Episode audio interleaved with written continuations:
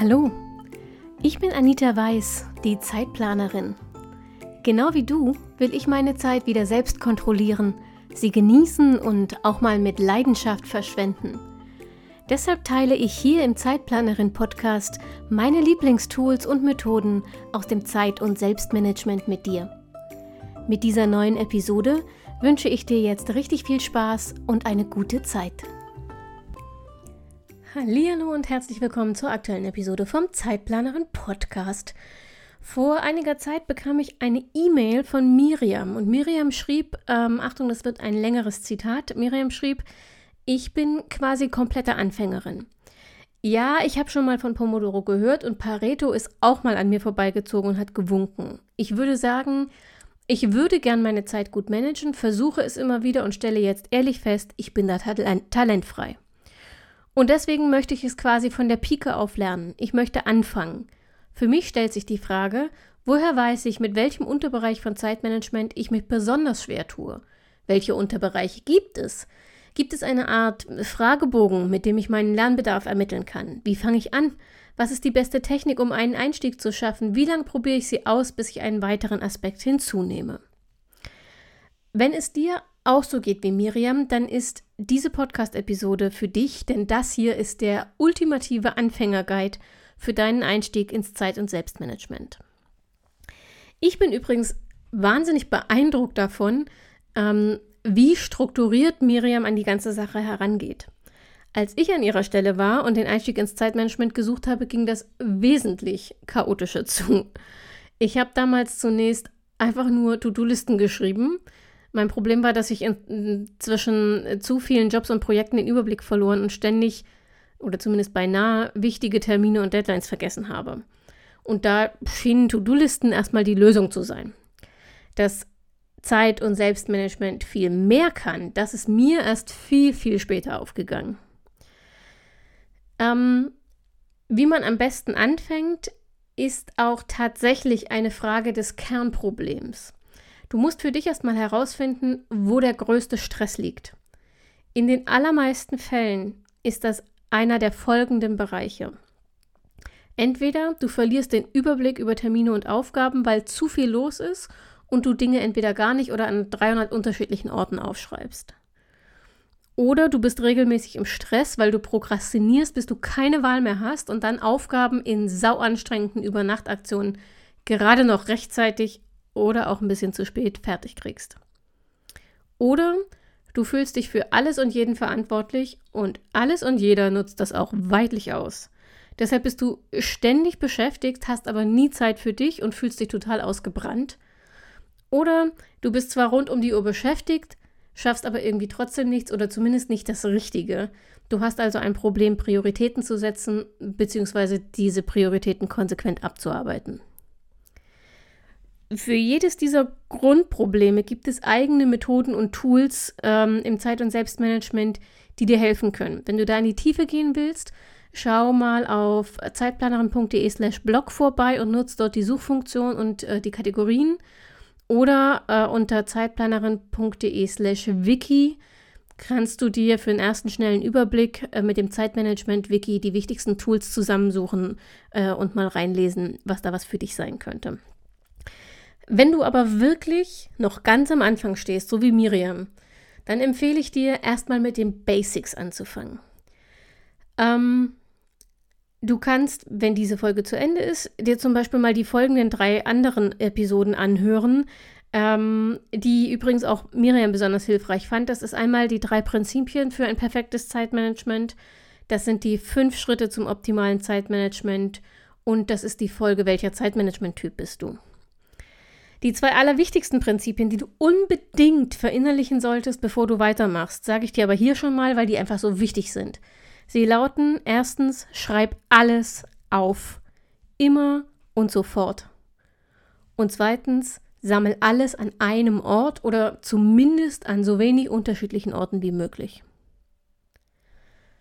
Wenn du das verinnerlichst und umsetzt, hast du eine Grundlage gelegt und du weißt jetzt, worum es geht und welche Kernbereiche von Zeit- und Selbstmanagement ich am wichtigsten finde, wenn du die ähm, drei Folgen ähm, gehört hast, die ich dir oben gerade genannt habe und die ich dir übrigens auch in die Shownotes packe.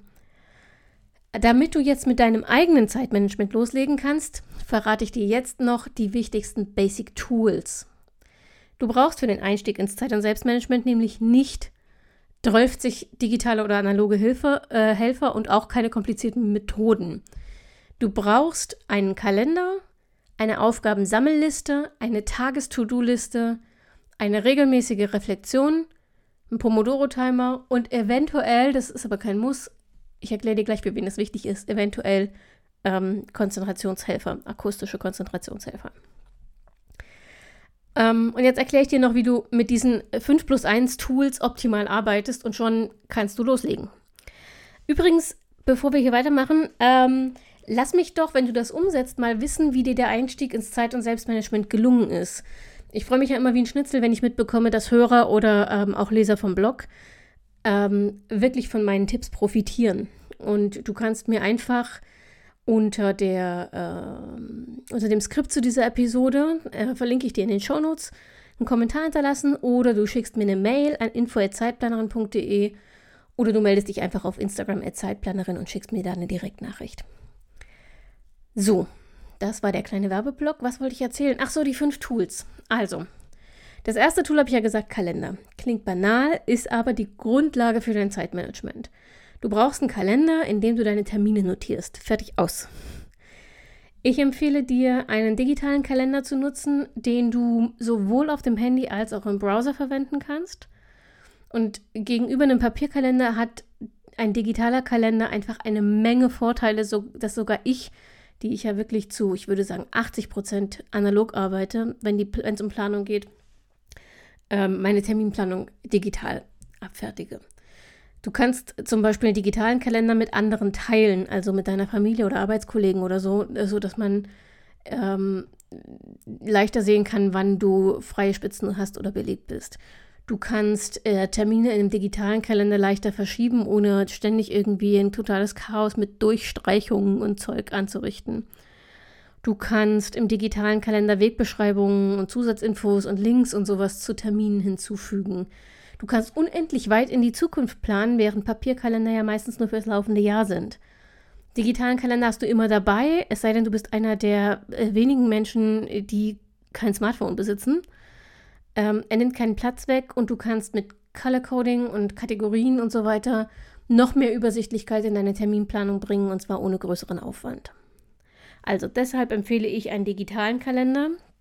Ähm, viel wichtiger als das Tool selbst ist aber die Routine, die du benutzt. Und da ist wichtig, dass du dir angewöhnst, jeden Termin sofort in den Kalender einzutragen.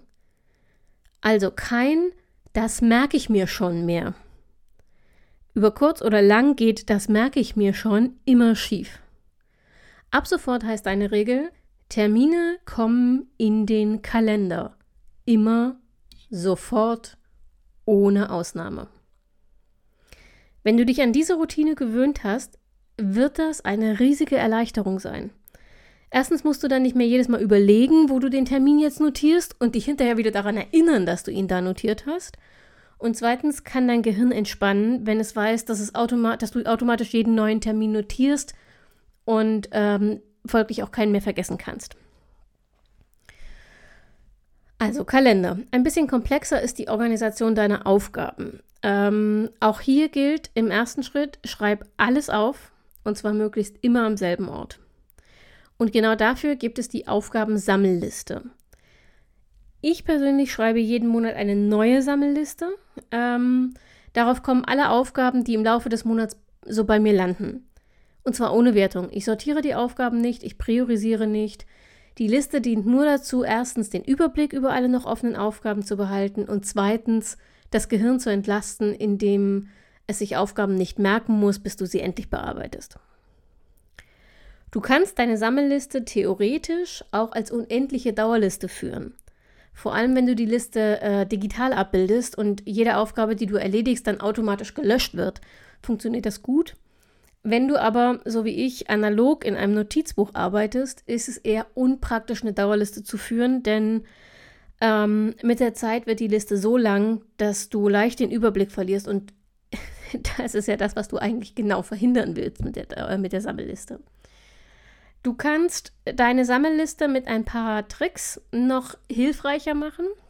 Du kannst zum Beispiel ähm, für alle Aufgaben, die eine Deadline haben, das entsprechende Datum der Deadline links an den Rand vor die Aufgabe schreiben. So siehst du auf den ersten Blick, wenn du deine Sammelliste öffnest, ähm, was akut ist oder sein könnte, indem du erstmal nur alle Aufgaben mit Datum durchgehst und schaust, ist da heute, morgen, übermorgen irgendwas akut? Und ähm, du kannst sowas nicht mehr so leicht übersehen und vergessen. Du kannst Color Coding, also äh, Farbcodes benutzen für noch mehr Übersichtlichkeit, indem du zum Beispiel deine Aufgaben in Kategorien einteilst. Also markiere zum Beispiel private Aufgaben mit einer Farbe und berufliche mit einer anderen. Das kannst du mit diversen, also du kannst es noch breiter auffächern und mehr Farben benutzen. Verzettel dich da aber nicht. Meiner Erfahrung nach sind ähm, drei Farben mehr als genug, vor allem für den Einstieg.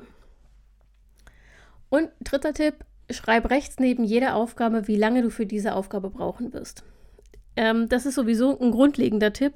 Wenn du mit Zeitmanagement anfängst, schreib dir hinter jeder Aufgabe, die du irgendwo notierst, bevor du sie anfängst, wie lange sie dauern wird und dann kontrollier das auch nochmal nach. Das ist einfach wichtig, denn du kannst planen, wie du willst, wenn du dich immer falsch einschätzt und deine Zeiten falsch einschätzt, nützt dir auch die beste Planung nichts, weil du sie nicht einhalten kannst. Also schreib dir rechts neben jeder Aufgabe, wie lange du brauchen wirst und ähm, sei dazu bitte ehrlich und nicht zu optimistisch, also schätz möglichst realistisch und überprüf, wenn du die Aufgabe erledigt hast, hinterher auch nochmal, ob deine Schätzung gestimmt hat. Und das ist deshalb wichtig, damit du für ähm, ähnliche Aufgaben, die in Zukunft kommen, deine Schätzung anpassen kannst, weil du dann weißt, okay, dafür habe ich bisher immer zu wenig Zeit eingeplant, ich gebe hier jetzt mal einen großzügigen Aufschlag drauf. Wenn du deine Sammelliste hast, dann geht es weiter mit der Tagesplanung, denn äh, von der Sammelliste wandern deine Aufgaben auf die Tages-To-Do-Liste. Ganz oft höre ich, dass das doch doppelte Arbeit ist weil es sind ja dieselben Aufgaben. Du hast ja schon eine To-Do-Liste mit der Sammelliste und jetzt sollst du nochmal eine Tagesliste schreiben. Ich verstehe das schon. Ähm, der Eindruck täuscht aber. Denn die Tages-To-Do-Liste hat eine ganz andere Aufgabe als die Sammelliste. Mit der Sammelliste behältst du den Überblick, den großen Überblick. Mit der täglichen To-Do-Liste legst du deine Prioritäten fest, also für diesen einen konkreten Tag und du sorgst für Fokus an diesem Tag. Die To-Do-Liste, die Tages-To-Do-Liste ist also eigentlich eine Prioritätenliste und es gibt unfassbar viele Methoden, Priolisten zu schreiben. Für den Einstieg empfehle ich dir entweder meine FEM-Methode, die 135-Methode, die Ivy Lee-Methode oder das Timeboxing. Ähm, zu all diesen vier Methoden gibt es schon eigene Podcast-Folgen. Also scroll einfach mal durch den Feed, dann kannst du dich da nochmal genauer reinhören. Ähm, vor allem das Timeboxing ist extrem hilfreich, wenn du dazu neigst, dir deine Tage doppelt und dreifach zu verplanen. Beim Timeboxing trägst du die Aufgaben in den Kalender oder in eine Zeitliste, ähm, Zeitleiste in, deinem, in deiner Tagesübersicht ein und blockst dabei für jede Aufgabe die Zeit, die du schätzungsweise benötigst. Also äh, du legst fest, wann du damit anfangen willst und blockst dann so viel Zeit, wie du brauchst. So. Und wenn du das schriftlich machst, siehst du direkt, wenn dir die Stunden ausgehen. Also das heißt, wenn du ähm, alle Arbeitsstunden verplant hast, kommen wir übrigens nochmal dazu, warum du das bitte nicht tust, aber wenn du alle Arbeitsstunden verplant hast und noch die Hälfte deiner ähm, Aufgaben übrig hast, dann fällt dir auf, sehr schnell auf, dass irgendwas mit deiner Planung nicht stimmt. Deshalb, also wenn du dazu neigst, dir zu viel vorzunehmen, dann probier das mit dem Timeboxing unbedingt mal aus. Letztlich ist es aber egal, welche Methode du wählst, um deine Tagespriolisten zu schreiben. Wichtig ist, dass die Methode ähm, die folgenden Anforderungen erfüllt. Erstens, du definierst mit der Liste die wichtigsten Aufgaben, die heute erledigt werden sollen. Zweitens, du sorgst dafür, dass du genug Puffer für Unvorhergesehenes hast und das machst du, indem du nur so viele Aufgaben aufschreibst, dass mindestens ein Viertel deiner Arbeitszeit unverplant bleiben. Oh Gott, oh Gott, unverplant bleiben. So. Ähm, dieser Puffer ist wichtig, denn wir wissen ja alle, dass das Leben nie so kommt, wie wir es geplant haben. Und wenn es dir aber darum geht, gerade im Job produktiver zu sein, ähm, dann ist der Puffer enorm wichtig, damit du unerwartete Aufgaben, Zusatzaufgaben oder Termine, die länger dauern, unerwartete Telefonate, unerwartete Kundengespräche, was auch immer, alles, was du nicht geplant hast und zusätzlich erledigen musst, dass du das abarbeiten kannst und trotzdem eine Chance hast, deine Prioritätenliste zu schaffen für den Tag. Also mindestens ein Viertel deiner Arbeitszeit bleibt als oh Gott, bleibt als Puffer unverplant. Sollte daraus einen Zungenbrecher machen. Äh, und die dritte Anforderung, die deine Tages-To-Do-Liste erfüllen muss, du sorgst dafür, dass genug Zeit für Pausen bleibt, ähm, die dein Gehirn braucht, um produktiv zu arbeiten. Ich mache das zum Beispiel so, ich arbeite im Moment viel mit Timeboxing und da plane ich mir die Mittagspause genauso ein, wie ich mir auch äh, die Aufgaben und Termine einplane. Ähm, und die kleinen, die Mikropausen oder Minipausen, die verschaffe ich mir, indem ich zum Beispiel mit Pomodoro arbeite. Dazu erzähle ich dir gleich noch was.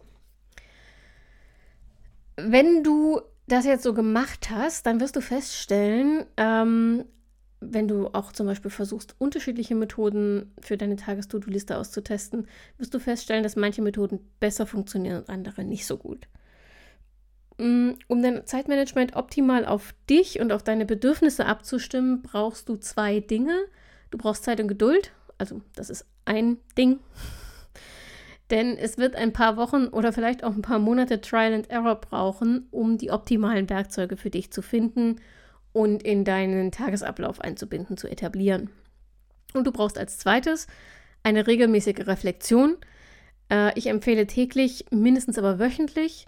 Das dauert auch nicht lang. Du gehst einfach deine Planung durch, schaust, wo etwas nicht so gelaufen ist, wie du es dir vorgestellt hast, findest heraus, woran das lag. Denn wenn du das weißt, dann kannst du deine Planung für die Zukunft anpassen und optimieren. Und auf diese Weise kriegst du über die Zeit Stück für Stück, Stellschraube für Stellschraube, ähm, wirklich dein persönliches optimales Zeitmanagement auf die Reihe.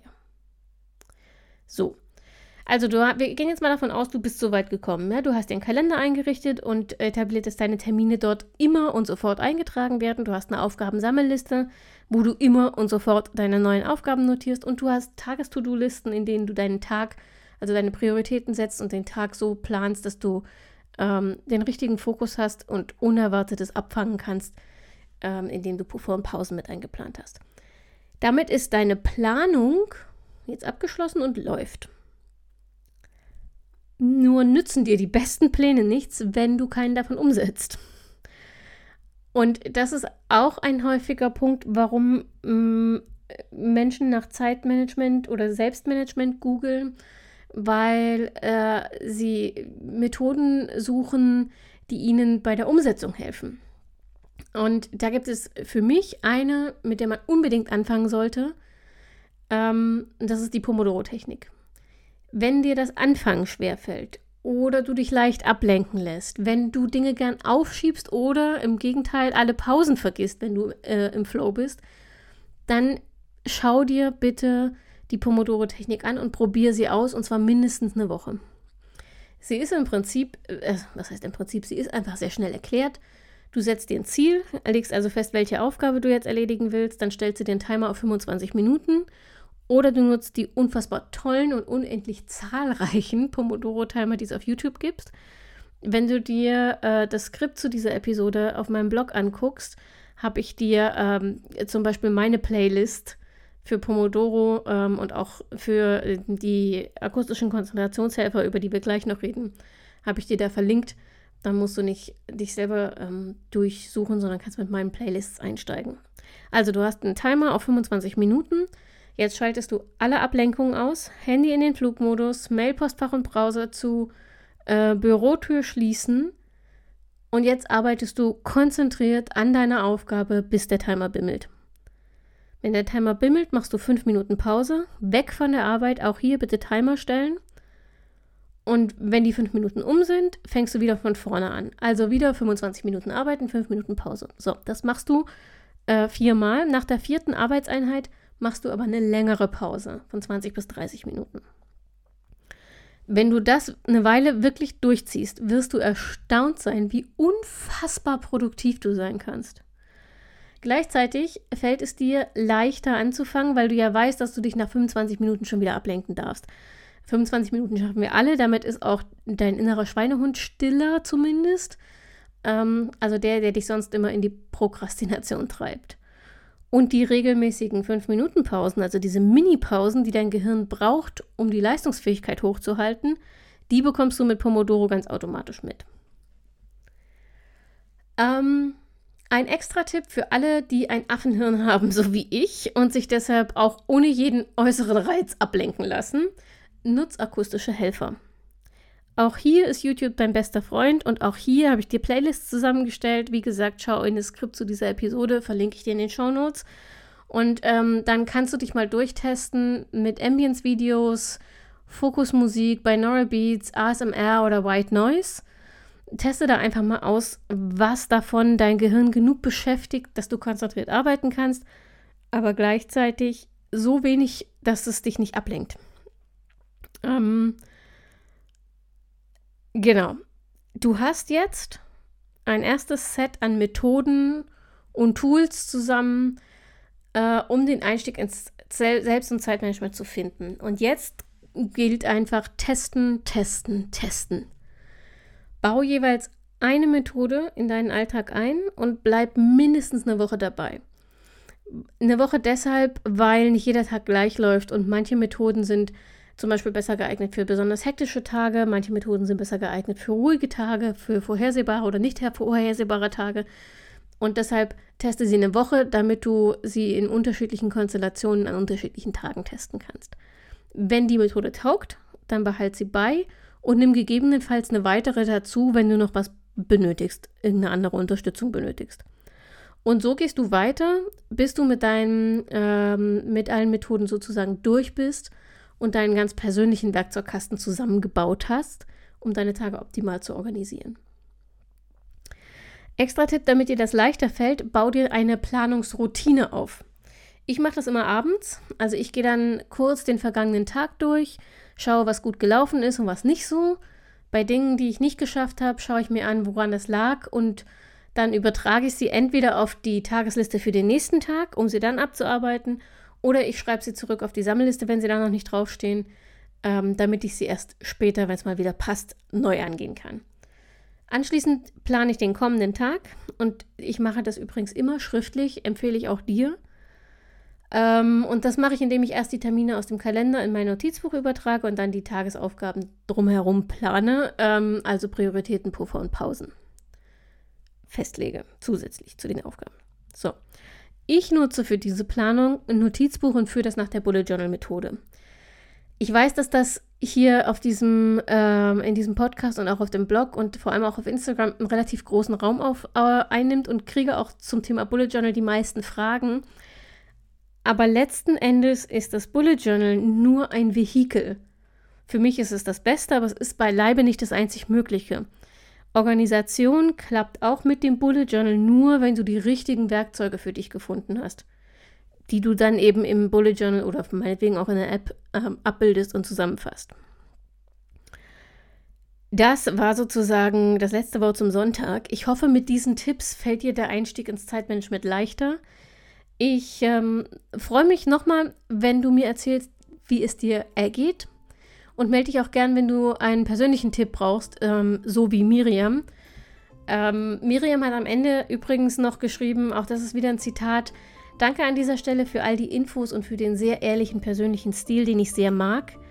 Mir hat alles, was ich bis jetzt von dir gehört habe, sehr gut gefallen und viel geholfen. Obwohl es so pragmatisch praktische Themen sind, steckt dahinter so viel Tiefe über das menschliche Dasein, das verblüfft mich immer wieder. Danke dafür. Ich werde mich weiter durch die Podcast-Folgen hören. Und das, ganz ehrlich, ist für mich mit Abstand das schönste Kompliment, das ich mir vorstellen kann. Liebe Miriam, vielen Dank dafür und ähm, viel Erfolg beim Aufbau deines eigenen optimalen Zeit- und Selbstmanagements. Und wenn du das so machen willst wie Miriam und von mir eine persönliche Antwort auf dein individuelles Problem haben möchtest, dann schreib mir eine E-Mail an info@zeitplanerin.de. Ansonsten hören wir uns wieder nächste Woche. Äh, ich habe noch keine Ahnung, womit. Ich habe noch keinen Plan, was ich für ein Thema mache. Wenn, du, wenn du da einen Vorschlag hast, auch dann äh, melde dich gern per E-Mail oder per Instagram. Ansonsten wünsche ich dir bis dahin erstmal eine schöne Woche. Pass auf dich auf, bleib gesund und denk immer daran, deine Zeit ist genauso wichtig wie die der anderen.